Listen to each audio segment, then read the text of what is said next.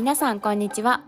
鏡の自分を好きになるラジオ、のどかです。このラジオでは、自分を知ることで理想な人生を叶えるために動き出すをコンセプトにお届けしています。はい。えー、私のこの部屋からは、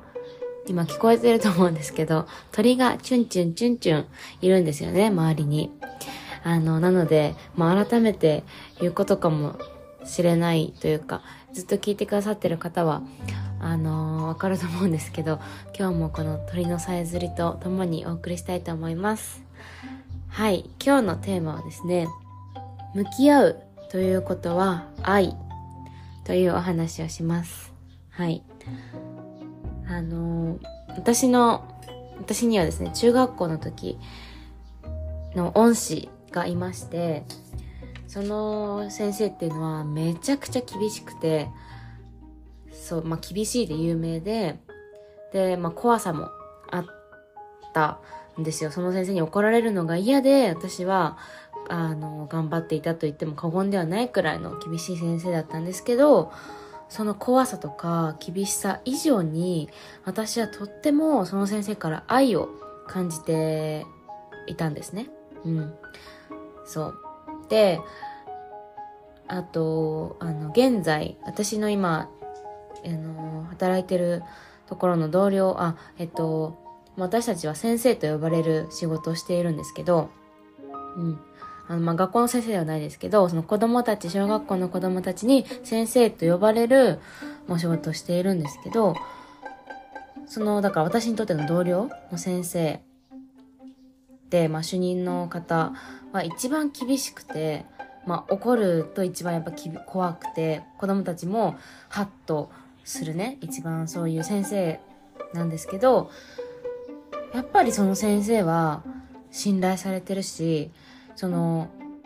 怒られている子に限ってその先生のこと大好きなんですよね。そう。まあ、大好きって別にその子に聞いたわけじゃないけど、もう見ていて明らかにその先生のことは多分すごく愛情をちゃんと感じ取れているんだろうなって思う、あの、先生なんですよ。子供たちが愛情を受け取ってるんだろうなって、うん、私が客観的にね、その先生と子供たちの関係を見ていて思う。うん。で、まあ、あとは私の父なんですけど、父も、まあ、母に比べたらとても厳しくて、あのまあ、怒られるのも圧倒的に父から怒られることが多かったし、それは怖いって思ってたし、あの、父との会話が楽しいって思ったことは、まあ一度もなくて、っていう感じなんですけど、やっぱり今思うのは、すごく愛があってこその、今までの私との関わりだったんだなって思うんですね。うん。で、その3人とも、正直私はその言ってることが理不尽だなって思うこともあったし、なんか素直素直に聞き入れられないことも理解できないこともあるんですよ。あったんですよ。そう。だけど、愛を感じていたんです。うん。で、まあ、なんでかって考えたときに、やっぱ共通してるのは、あの、すごくちゃんと逃げずに向き合ってくれてたからなんですよ。うん。そう。だから、その、それこそなんだろうな、うん、まあ先生だったら、その、学校の先生って、まあ言われた通りのことを勉強だったりね、勉強、本当に最低限勉強を教えてくれれば、それで仕事はいいわけじゃないですか。うん。だけど、その中学校の恩師っていうのは、もうそれ以上に、あの、まあ、あと部活の顧問でもあったので、まあ部活って無償だしね。で、そこでもすごく、あのーたくさん私たちと関わってくれて、向き合ってくれて、あのー時には自腹を切ったりとか、まあ自腹ってお金の話になっちゃいますけど、まあお金の話だけじゃなくても、その、本当に向き合わ、向き合おうとしないと向き合わないだろうっていう向き合い方をしてくれたし、その今の同僚の先生も、うん、そこまで、その、やっぱ子供って小学生ってそのなんだまあ憎たらしいって思う時ももちろんありますよ。でそうだけどそれでもで言い合いになってでもあのなんだろう間違いを正そうとして叱るっていう方法で向き合ってくれたりとかあのしていて。そう。まあその父で言うとやっぱ親だからといってそれこそあの食べさせれば親って何でももう最低限なんかそれでいいいいっていうかそれで終わっちゃう親もいる中であのたくさんのいろんなことを向き合ってくれたんですよねいろんな形でうんそうだからその向き合ってくれるってすごく人間にとって愛情を深く深く感じられることなんですよ。うん。すごく心が満たされること。でもやっぱりその、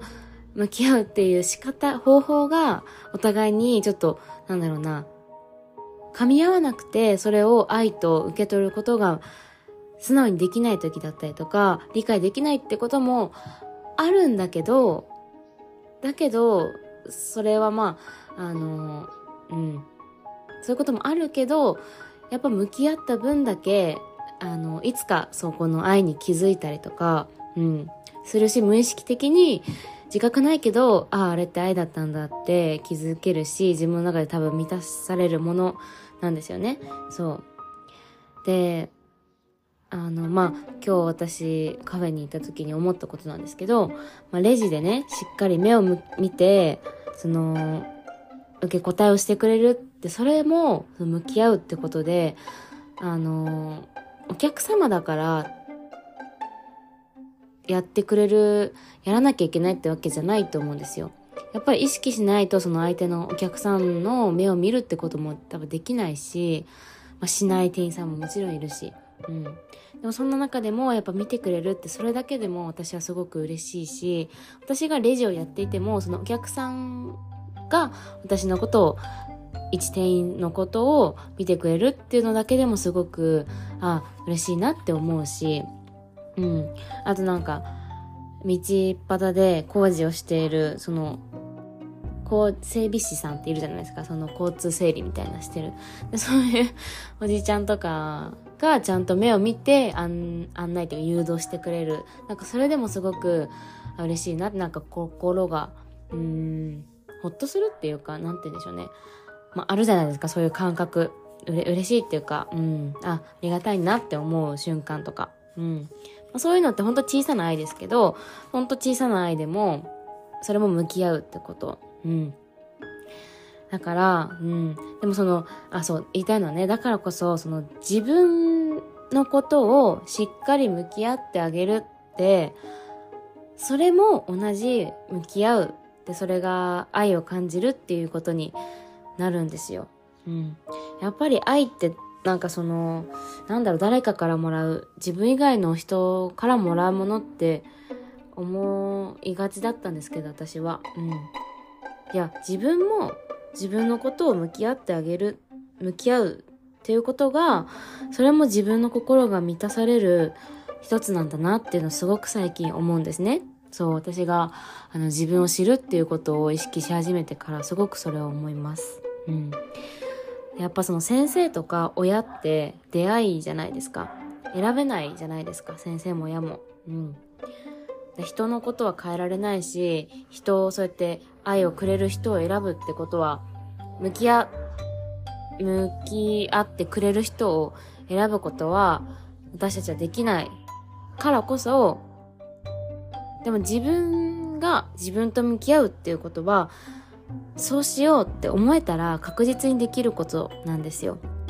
うん。私は自分のことを大切に